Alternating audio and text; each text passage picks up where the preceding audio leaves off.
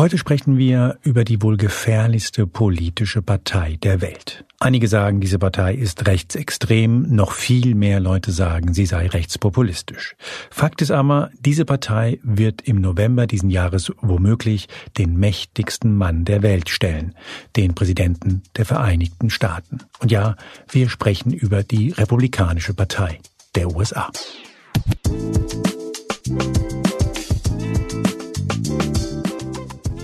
Hier ist Moreno Plus 1, der Gesprächspodcast Spiegel und das ist mein aufrichtiger Versuch, keinen Laber-Podcast zu machen.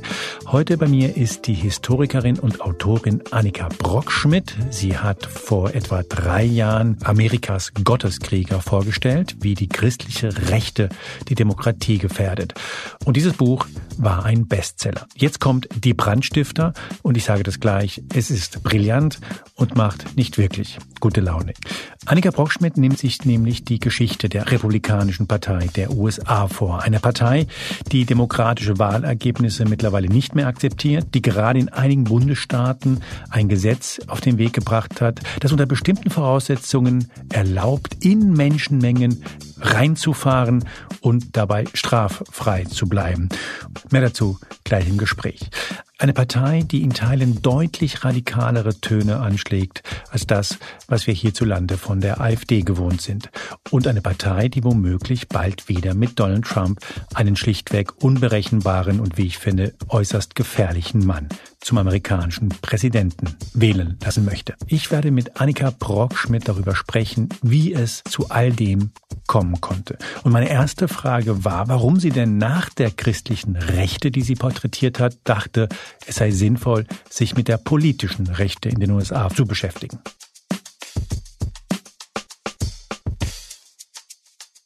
Ich habe gemerkt, dass vor allem bei Lesungen oder bei Diskussionen, Veranstaltungen, wo ich über mein letztes Buch, äh, was die amerikanische religiöse Rechte behandelt hat, gesprochen habe, dass es immer wieder Fragen gab, die noch mehr ins Detail gingen in Sachen amerikanischer Konservatismus, ähm, Fragen wie aber was ist denn, was ist denn aus, ne, das war doch die Partei von Ronald Reagan, das, da liegen doch jetzt Welten dazwischen, wie kann denn das sein? Ähm, vor allem auch von Leuten tatsächlich, die die Zeit selbst noch als bewusst politisch denkende Menschen erlebt haben. Ich glaube, man macht sowohl bei der religiösen Rechten als auch bei der äh, GOP oft den Fehler, von außen zu denken, das ist so ein homogener Block, weil die auch so effektiv sind in ihrer Kommunikation und so weiter und so fort. Dabei ist es sind beide Gruppen eigentlich eine relativ aus zersplitterten Gruppen zusammengesetzte Koalition, mhm. die sich also unter einem gemeinsamen Ziel zusammengerafft haben. Und das war auch durchaus mit Auseinandersetzungen äh, verbunden, auch mit heftigen. Und äh, ich glaube, um wirklich zu verstehen, ähm, was in den USA gerade passiert und warum sich diese republikanische Partei immer weiter radikalisiert, auch in einem Tempo, ja allein in den letzten zwei Jahren, was wirklich bemerkenswert ist, muss man auch auf die Geschichte des amerikanischen Konservatismus schauen und wie die amerikanische politische Rechte diese Partei für sich gekapert hat. Weil es war ja nicht immer so, äh, dass man sagen konnte, okay, die, die Republikaner, das ist die Partei der ultrakonservativen und Rechtsreaktionären. Ich habe mir irgendwann angewöhnt, mir das politische Spektrum der USA so anzuschauen oder so vorzustellen. Du hast eine Partei, die geht von den Linken bis zu, was würdest du sagen? CDU, CSU. CSU sogar, ne? Mhm. Ja, ja, auf jeden Fall. Also so ein Ramsauer noch? Ja. Und die nennen wir wie? Demokraten. Demokraten. Ja. Und was übrig bleibt rechts davon, mhm. das sind die Republikaner. Ich glaube, ja. das ist total wichtig, dass man das einmal, ja. einmal verstehen.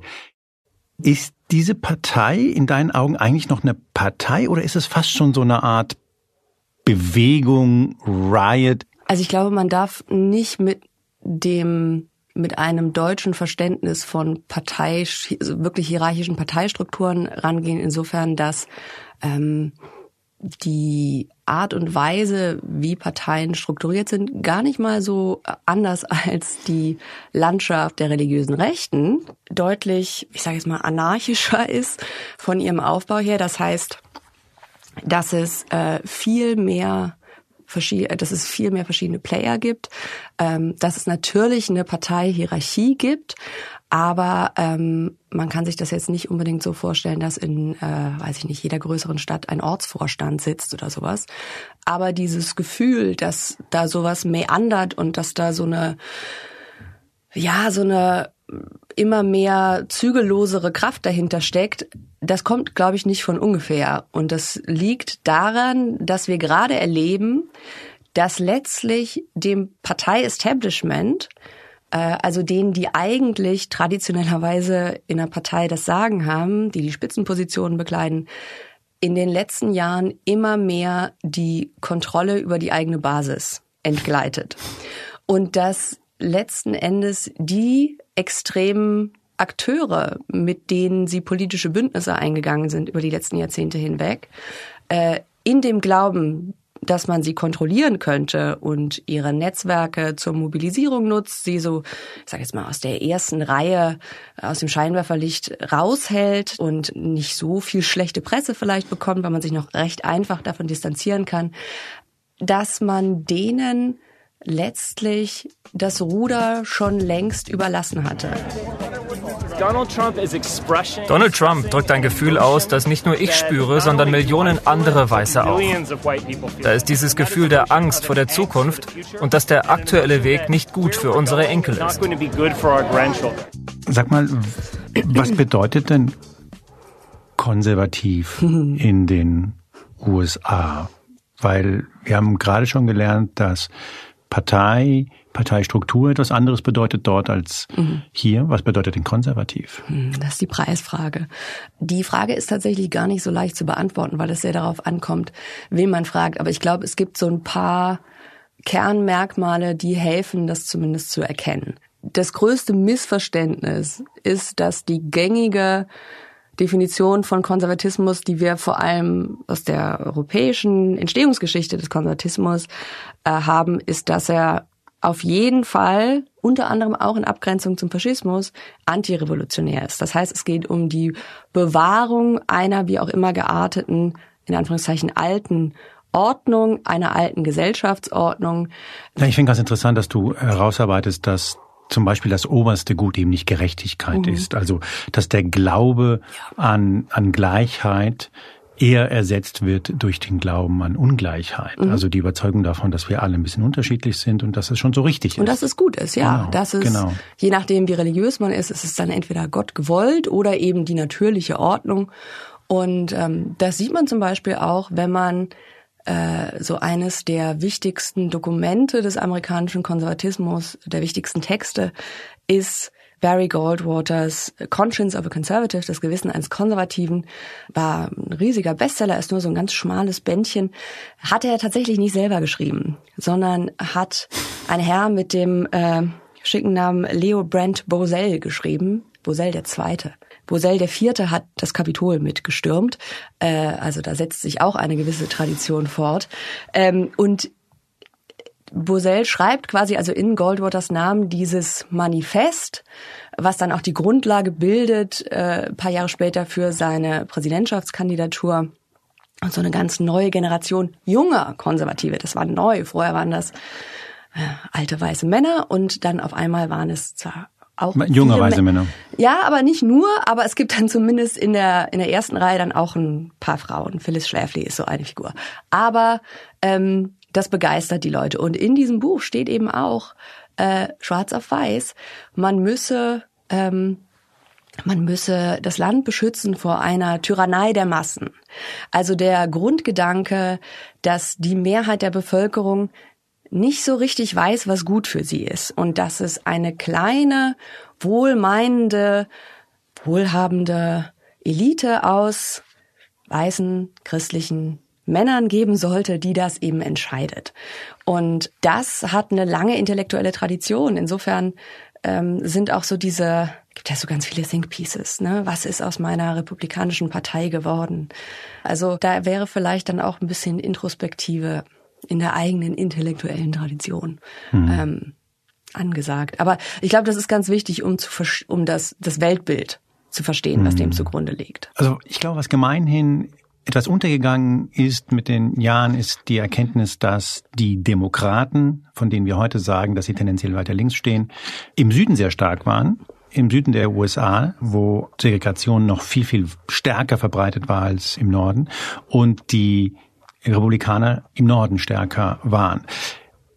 Und ich glaube, es gab irgendwann einen Politiker, den wir kennen, äh, Richard Nixon, der dachte, kann ja wohl nicht sein, dass das so ist. Da muss doch was zu holen sein. Kannst du uns diese Veränderung, weil ich glaube, die ist relativ äh, wichtig für das Bild, das wir heute haben mhm. von, vom Süden der USA ja. als konservative Bastion. Ähm, kannst du uns diese Veränderung und diese Überlegung erklären?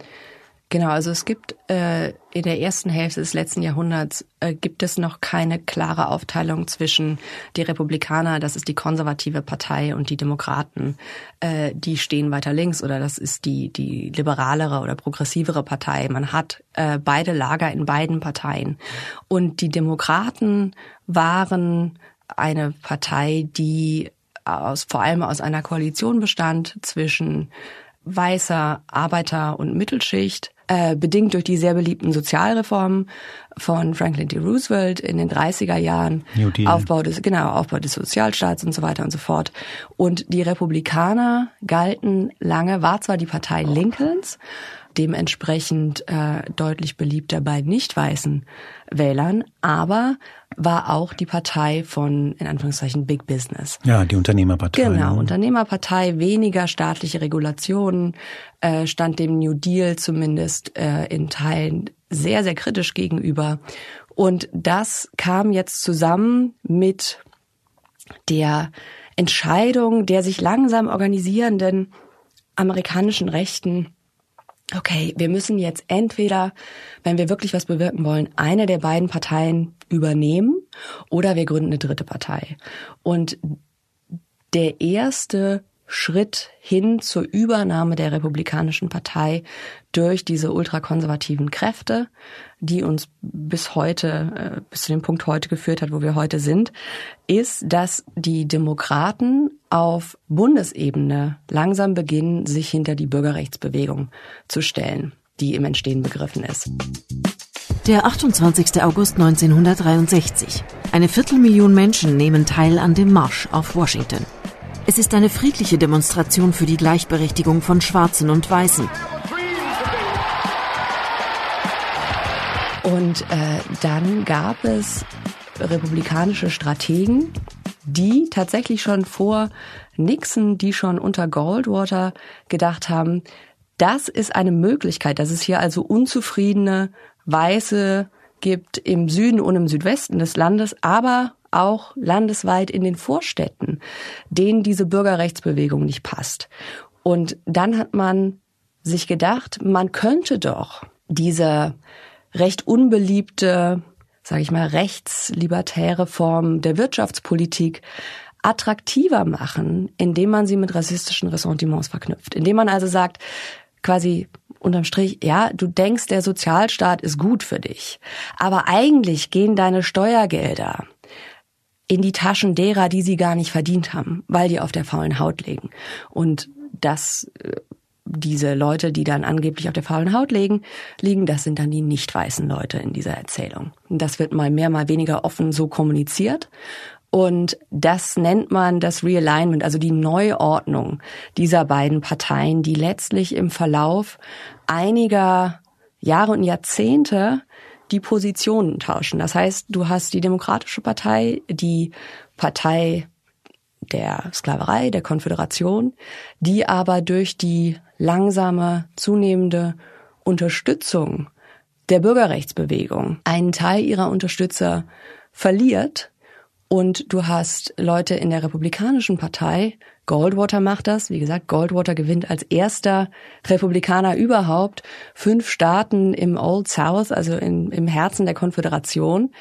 Und ähm, das ist dann die Lehre die diese Strategen aus Goldwaters Niederlage ziehen. Wir haben was richtig gemacht, wir haben es nur falsch verpackt. Und Nixon, ähm, der im Übrigen immer ähm, sehr ungut gestimmt wurde, wenn man behauptete, dass diese, wird dann als Strategie Southern Strategy genannt, ähm, das Ausspielen von rassistischen Ressentiments. zur Wählermobilisierung, wenn man das dem anderen Politiker zugeordnet hat. Also das wollte er für sich beanspruchen. Nein, nein, das war meine Erfindung. Und es ist dann Ronald Reagan, der quasi nach dem aktuellen Stand der historischen Forschung diese sogenannte Southern Strategy, die mittlerweile heute auch Suburban Strategy, also Vorstadtstrategie genannt wird, nationalisiert. Der also dieses Bild vom alten Amerika in Anführungszeichen, als alles noch gut war, als die richtigen Leute das sagen hatten. Ich spreche in großen Anführungszeichen, dass das Amerika wo die Familie noch was, also diese ganzen Umschreibungen, die aber stark, äh, starke rassistische Konnotationen haben, der das auf nationaler Ebene zum Erfolg geführt hat. Dazu gehört auch, also er greift Sachen auf, die auch Nixon vorher schon gemacht hat, das Gerede von Law and Order beispielsweise. Er macht noch mehr. Er spricht vom wahren Amerika. Mhm. Was ja impliziert, es gibt ein nicht so wahres Amerika. Mhm. Es gibt die, die nicht dazugehören. Genau. Und ähm, Nixon äh, hat das auch schon angelegt, der spricht immer von der stillen Mehrheit. Mhm. Das ist ja auch was, was wir äh, bei Rechtspopulisten heute überall in der Welt äh, sehen. Die Behauptung, dass man unabhängig davon, unter Umständen, was die Umfragen sagen, dass man für eine geheime, stille Mehrheit spricht. Ja, vor allem, was die, die Wahlen wahre, sagen. Ja, was ja, die Wahlen oh, sagen. Das ist sowieso ja, ja. nochmal ein ganz ja, anderer Top. Ähm, also auch dieses Gerede, wo wir gerade bei Nixon sind, das Gerede vom Wahlbetrug. Nixon war der Meinung, dass äh, den Kennedy verloren hat. Ja.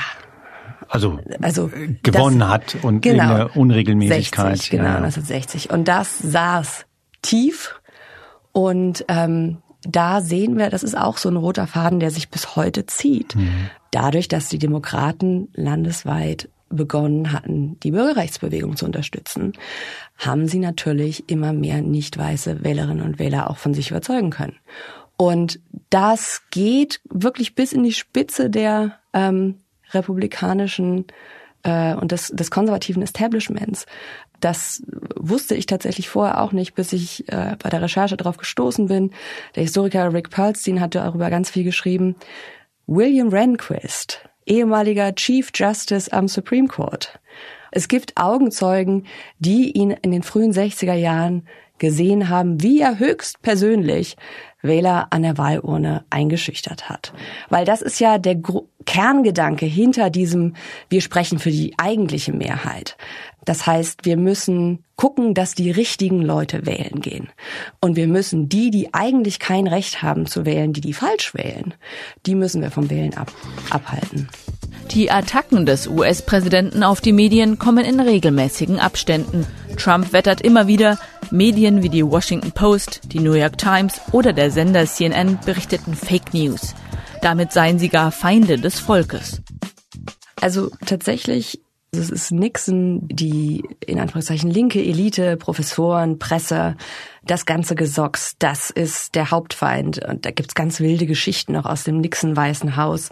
Äh, seine engsten Mitarbeiter hatten ein, es wurde jetzt vor ein paar, ich glaube 2022 nochmal endgültig bestätigt, hatten einen Mordplot zum Beispiel, Komplott gehegt gegen einen äh, sehr unangenehmen Investigativjournalisten. Das wurde dann aufgeschoben. Es ist unklar, wie viel Nixon davon wusste. Wurde dann aufgeschoben, weil man erstmal äh, mit Watergate sich beschäftigen wollte und dort einbrechen wollte in das Gebäude. Und dann äh, endete das ja dann auch. Unter Reagan ist es tatsächlich so, Reagan äh, trifft eine Entscheidung, die ganz entscheidend ist für die, die auch wirklich richtungsweisend ist für die weitere Entwicklung der Medienlandschaft in den USA, denn er hebt 1987 diese sogenannte Fairness-Doktrin auf. Das heißt, bisher war es so, dass in Radiosendungen, äh, wenn es irgendwie ein Meinungsstück gab, äh, wenn es einen politischen Kommentar gab, dass dann auch die Gegenseite die gleiche Sendezeit eingeräumt bekam, damit man quasi eine ausgeglichene Berichterstattung hat. Und dass äh, Reagan, dass das unter Reagan abgeschafft wurde, ebnete also den Weg in Radionetzwerken erstmal dafür, dass man diese, so, diese rechten Schockjocks nannte man die, also so, würde man sagen, so Troll-Radiomoderatoren, Pöbler am Mikrofon. Ja, so jemand ne? wie Rush Limbaugh genau, dass äh, die Karriere von so jemandem wie Rush Limbaugh überhaupt erst möglich wurde. Und Rush Limbaugh, dessen Einfluss ist glaube ich, wirklich nicht zu unterschätzen ist. Und also man muss sich vorstellen, das war jemand, der am Mikrofon einfach, man kann sagen, gehetzt hat, ja. der so eine Art weiß ich nicht, heute würde man vielleicht Tucker Carlson nennen. Ja, so quasi Tucker Carlson, aber mit so einer Call-in-Sendung, also so genau. eine, wo, wo Leute anrufen können. Er ist so derjenige, der zeigt, wie viel man erreichen kann, nicht indem man versucht, die eigene Position irgendwie attraktiv als attraktiv zu verkaufen, sondern indem man gegen die gegen, politische Gegenseite hetzt. Indem man sagt, das sind alles korrupte Schweine, die äh, üble Machenschaften an der Backe haben, äh, indem man politischen Gegner beleidigt und der schnell ein so großes Publikum an sich bindet, dass er wirklich zu einem bisher für einen Radiomoderator, glaube ich, nie dagewesenen politischen Einfluss aufsteigt, dass 94 als äh, Gingrich die Republikaner im Repräsentantenhaus zum Sieg führt, äh, da wird er dann bei der Auftaktveranstaltung als äh, Ehrenmitglied der diesjährigen Delegation Republikaner dann ausgezeichnet, weil aus republikanischer Sicht man ihm die Mehrheit. Du sprichst Newt Gingrich an, der ja tatsächlich ein extrem wichtiger konservativer Politiker in den USA war. Und zwar auch, weil er im Grunde das gemacht hat, was du gerade beschrieben hast, was er von diesem Radiomoderator gelernt mhm. hat, nämlich wir führen die Gespräche, die Diskussionen mit dem politischen Gegner einfach als Totalkonfrontation. Mhm. Also Kompromiss ist Niederlage. Kompromiss ist Niederlage und tatsächlich ja auch wirklich äh, dann Memos geschrieben hat. Es gibt dieses berühmte Memo, was Gingrich zirkulieren lässt, wo er wirklich Vokabel so Wortfelder aufstellt. Wenn er über Demokraten redet, verwendet diese Begriffe. Beispielsweise, ich zitiere jetzt einfach mal, Schande, Lüge, Scham, krank, bizarr, betrügen, erbärmlich, Versagen, Radikal, Korruption, Gier, Krise, Heuchelei, Selbstbedienungsmentalität, Verräter und Verfall. Und dann quasi. Also der ist rumgegangen und gesagt, wenn ihr das, mhm. wenn ihr in einem Satz das Wort Demokraten benutzt seid, benutzt bitte eines von diesen, diesen als ja, Beschreibung. Genau. Und das ist insofern, glaube ich, wichtig, dass man das versteht, weil wenn man heute sich wundert, wie kann es denn sein, dass die teilweise ihren eigenen Vorsitzenden 15 Mal antreten lassen, um ihn zu wählen. Ja. Wie kann man denn so kompromisslos sein? Wie kann man denn so auf, auf Krawall gebürstet mhm. sein? Da muss man wahrscheinlich in die Vergangenheit schauen ja. und zu gucken, da, da sind die, da sind die Anfänge. Und das ist, das ist auch die Ironie der Geschichte, weil diese Kompromisslosigkeit, diese, diese neuen Kandidaten, die Gingrich da zum Sieg im Repräsentantenhaus mitgeführt hat, die ihm das Speakeramt verschafft haben, das ist auch die Ursache seines Falls dann, weil er, Überraschung, festgestellt hat, dass man als Speaker, wenn man vorhat, Gesetzgebung zu verabschieden und die Mehrheit nicht groß genug ist, dass man durchaus äh, Kompromisse machen muss mit dem politischen Gegner in einem Zwei-Parteien-System. Und das hat zusammen mit anderen Faktoren dann schließlich dazu geführt, dass er letztlich von den Geistern, die er gerufen hat, dann auch vom Hof gejagt wurde. Und das ist was, was man auch bei den darauf folgenden republikanischen Speakern sehen kann. Man sieht es bei äh, John Boehner. John Boehner denkt am Anfang, okay, die Tea Party, ich war schon Tea Party, als die Tea Party noch gar nicht gab. So nach dem Motto, ich kann mit denen ähm, ich bin zwar vielleicht kompromissbereiter als die, aber kriegen wir schon hin.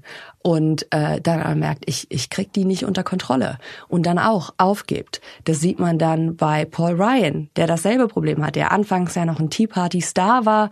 Das Blatt wendet sich dann relativ schnell, der aber dann auch noch anfangs, obwohl er Trump persönlich nicht ausstehen kann, gute Miene zum bösen Spiel macht, ihn lobt, nach offen, äh, nach außen hin unterstützt und dann aber auch von diesen Kräften vom Hof gejagt wird.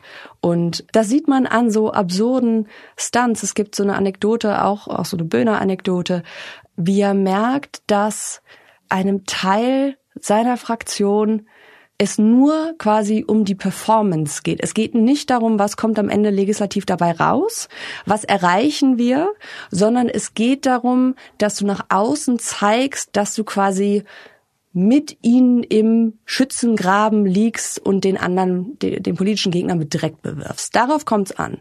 Und das ist auch der Grund, warum dieser, dieser Fokus auf Performance, der geht quasi noch darüber hinaus, jetzt nur irgendwelche Fox News Clips zu generieren. Das hilft natürlich auch, was Fundraising und sowas angeht. Aber es geht darum zu zeigen, um es, noch nicht mal einen Zentimeter gehen wir euch entgegen in den wichtigen äh, Dingen. Hat man ja auch neulich Ach. erst gemerkt, ne? Also die Republikaner waren kurz davor, die härteste Border-Gesetzgebung überhaupt durchzukriegen. Demokraten haben ihnen letzten Endes gegeben, was sie wollten. Äh, dann hat Trump gesagt, nee, aber ich würde gern ähm, die Border-Sache zum Hauptwahlkampfthema machen. Das könnt ihr jetzt nicht äh, in Anführungszeichen lösen. Da brauchen wir Chaos. Und dann haben sie das Gesetz, was sie sich selber gewünscht haben, gekillt. Das mhm. und die Wurzeln liegen eben in dieser Art und Weise, Politik zu betreiben, die Gingrich etabliert hat. Ich finde, das ist aber auch zwingend. Du musst das dann machen, weil wenn du etablierst und das tun konservative Politiker in den USA, dass dieses Land kurz vor dem Zusammenbruch mhm. stehen, dass diese linken Horden dieses Land übernehmen, überrennen und zerstören werden, mhm. dass alles kaputt gemacht wird. Es geht um Leben und Tod bei jeder zweiten mhm. Rede dann kannst du dich ja nicht hinstellen und sagen, okay, ich, ich äh, bin dafür, dass wir jetzt einen Kompromiss hier ja. aushandeln, sondern dann musst du kämpfen, ähm, wie man in Deutschland sagt, bis zur letzten Patrone. Also, ja, aber das, das ist genau dieser Geist. Deswegen ist es ja auch, ich sag jetzt mal, innerhalb dieses Weltbildes logisch, dass diese Basis, die das seit Jahrzehnten in immer stärkerem Maße von den Politikern, die sie wählt, erzählt bekommt, dass die sich denkt, und warum setzt ihr euch jetzt mit denen an einen Tisch? Das kann ja wohl nicht wahr sein. Und die dann vom Hof jagt. Und äh, deswegen ist die Strategie, die diese republikanische Partei zunehmend in den letzten Jahrzehnten gefahren hat, auch kurzzeitig, also die republikanische Partei, damit meine ich jetzt das republikanische Partei-Establishment, das dachte, wir können diese extremen Kräfte kontrollieren. Das hat kurzfristig funktioniert, aber auf die lange Sicht, allein von der Logik der Erzählung her, wie du sagst, kann das ja nicht funktionieren. Weil wenn ich immer sage, wir stehen am Abgrund, es geht um alles, alles oder nichts, dein Leben, die Identität des Landes stehen auf dem Spiel, dann kann man schlecht sagen, so und jetzt einigen wir uns aber mit denen, die mit den Kräften des Bösen im Bunde sind, äh, in Sachen Steuergesetzgebung. Hm. Das kommt nicht gut an. Ja. Ich würde gerne einen Aspekt jetzt aufmachen. Wir haben schon darüber gesprochen, Reagan sorgt dafür, und das ist tatsächlich vermeintlich nur ein kleiner Schritt, aber sorgt dafür, dass bei den, gerade bei den Radiostationen künftig die Möglichkeit besteht, dass man offen eine politische Meinung vertritt. Welche Rolle würdest du denn dieser Medienlandschaft, dieser anders werdenden Medienlandschaft, welche Rolle würdest du dazu schreiben? Also ich glaube, das war ein ganz essentieller Faktor der die Radikalisierung dieser Partei noch weiter vorangetrieben hat, weil er, weil es eine Anreizstruktur, weil es Anreize schafft, möglichst extreme Dinge zu fordern, ähm, mit denen man nicht nur einfach Applaus kriegt von der Basis, sondern mit denen man gleichzeitig die eigenen Wähler in so einem konstanten Bedrohungszustand hält und damit dann bestimmte Positionen rechtfertigt. Dass Was das, ja Fox News macht, dieser ja, konservative Sender Das ist ja USA. auch Sinn, äh, Sinn und Zweck äh, des Ganzen. Und aber selbst bei Fox News äh, sieht man ja im Moment, stehen natürlich voll hinter Trump. Aber es gibt immer mal wieder so Momente, wo man selbst den Fox News Moderatoren äh, anmerkt, oh, es galoppiert ihnen gerade so etwas davon. Und noch halten sie sich auf diesem ja, Monstrum, was sie da geschaffen haben. Aber es ist nicht mehr zu kontrollieren. Und was meinst da, du damit?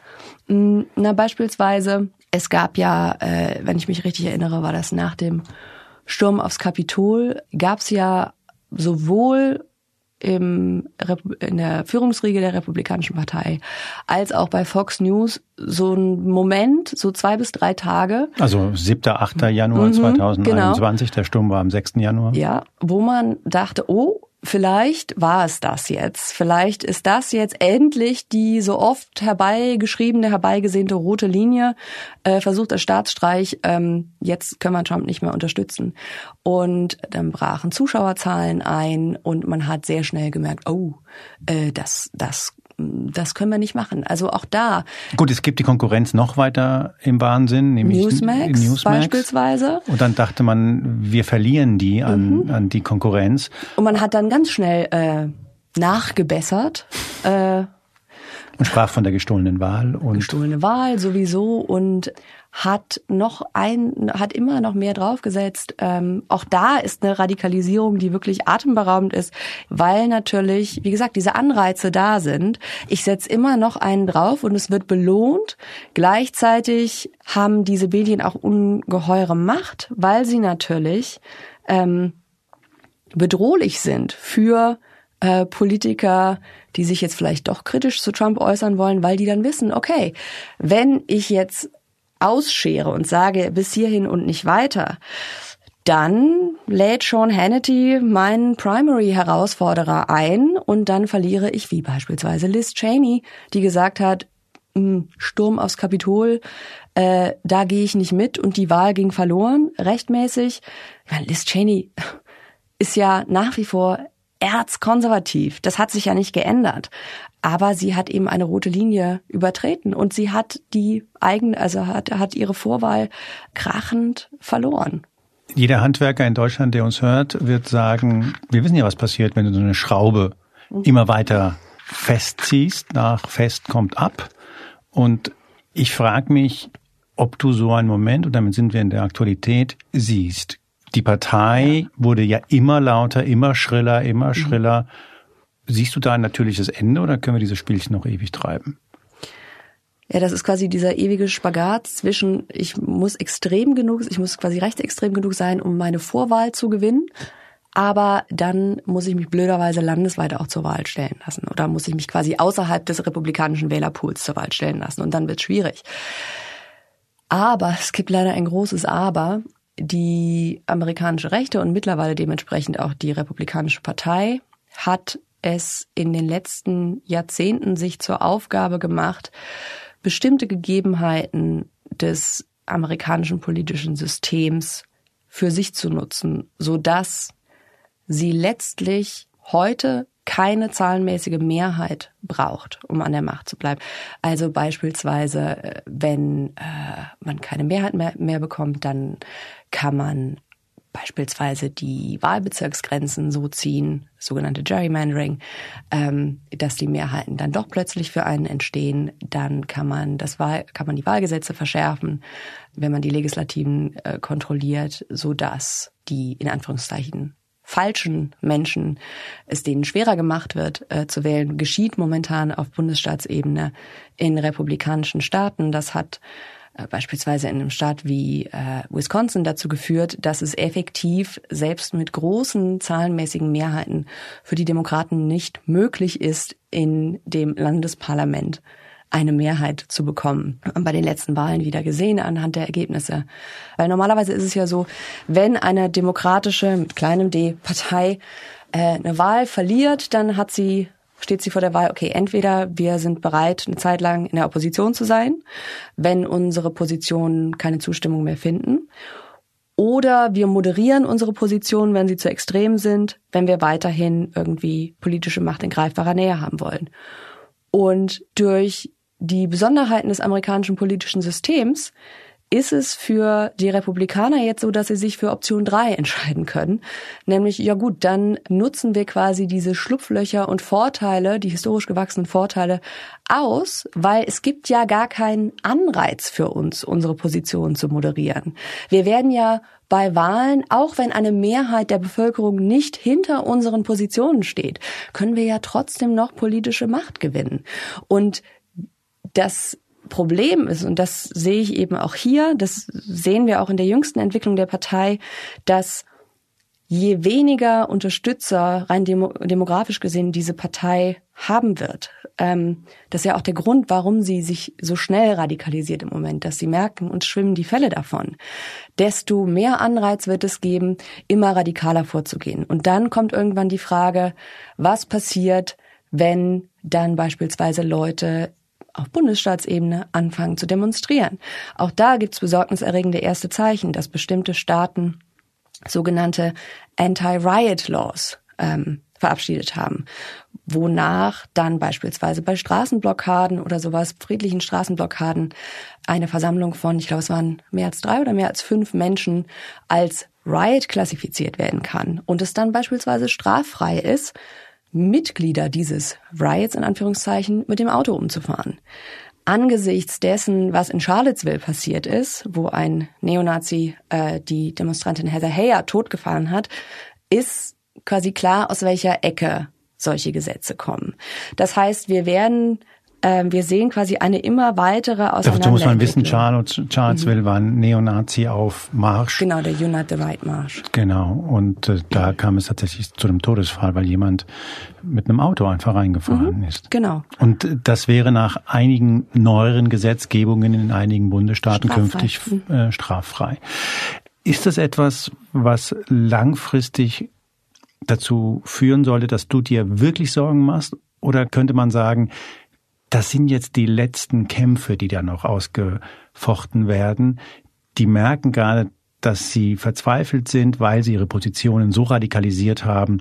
Lass die mal ein bisschen, das in Anführungszeichen versendet sich, weil früher oder später wird mhm. der gesunde Menschenverstand in Form von sehr, sehr dicken Wahlergebnissen der Demokraten dafür sorgen, dass die sich ändern. Ich glaube, dafür reicht tatsächlich die Zeit nicht. Also ähm, das wäre sehr tröstlich, wenn es so wäre, wenn man mhm. quasi sagen würde, okay, ja, komm, zwei, drei Jahre noch und dann. Rückzugsgefechte. Genau. Aber erstens ist das Problem, dass die Gesetze, die jetzt verabschiedet werden, jetzt schon Menschenleben gefährden. Also sei es jetzt die Anti-Abtreibungsgesetze, die dafür sorgen, dass Frauen mit Eileiterschwangerschaften, also dass nicht nur Frauen, die eine Schwangerschaft beenden wollen, sondern auch Schwangere, die medizinisch gesehen äh, deren Schwangerschaft nicht lebensfähig ist äh, und sie äh, umbringen würde, sollte man sie nicht beenden, dass die teilweise auf Parkplätzen warten müssen und bluten, bis dann ein Panel in einem Krankenhaus sagt, jetzt ist es lebensbedrohlich genug, jetzt können wir dich, ähm, können wir dich behandeln. Da gab es gerade neue Zahlen aus, äh, aus Texas, die äh, wirklich grauenhaft sind. Die Anti-LGBTQ-Gesetze sind wahnsinnig gefährlich äh, für Menschen, deren Leib und Leben sie bedrohen. Das heißt, alleine deswegen könnte man schon nicht sagen, okay, was sind schon zwei Jahre? Mhm. Aber der zweite Punkt ist tatsächlich, dass dieser Niedergang nicht schnell genug passieren wird und dass diese Bewegung gleichzeitig über eine politische Infrastruktur und über Einfluss verfügt. Sie haben den Supreme Court weil alle Wege führen zum äh, Supreme Court. Wenn ich all diese Gesetzgebungen verabschiede, über die wir gerade gesprochen haben, steht am Ende immer die Frage, ist es verfassungsmäßig? Und wenn ich halt eine junge, dynamische Mehrheit am Supreme Court habe, die da die nächsten weiß ich nicht, 30 Jahre mindestens noch sitzen wird, dann muss ich mir ultrakonservative junge dynamische Bewegung. Genau. Dann muss ich mir auch nicht so viel Sorgen darum machen, wenn ich jetzt vielleicht doch mal die nächste Wahl verliere, weil ich letzten Endes äh, durch dadurch, dass ich den Supreme Court habe, immer noch am längeren Hebel setze. Und was wir jetzt sehen werden, denke ich, in den nächsten Jahren ist eine weitere Zerfaserung dieses Landes und die Spannung zwischen der Mehrheitsmeinung letztlich und dem, was vor allem in republikanischen Bundesstaaten an Gesetzgebung durchgesetzt wird, wird immer mehr steigen. Und dann ist es letztlich die Frage, wie weit die Republikaner bereit sind zu gehen, äh, sollte es beispielsweise zu Massendemonstrationen kommen.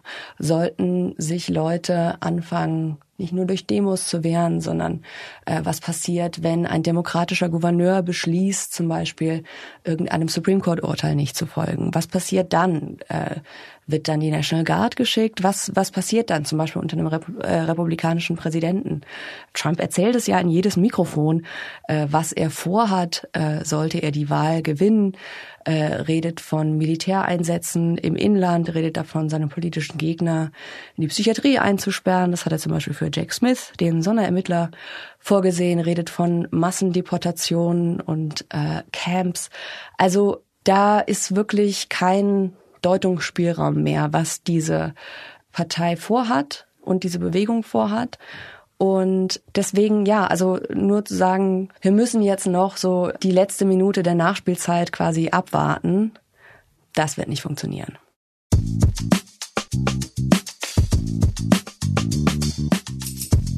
Das war Moreno Plus Eins heute mit der Historikerin und Autorin Annika Brockschmidt.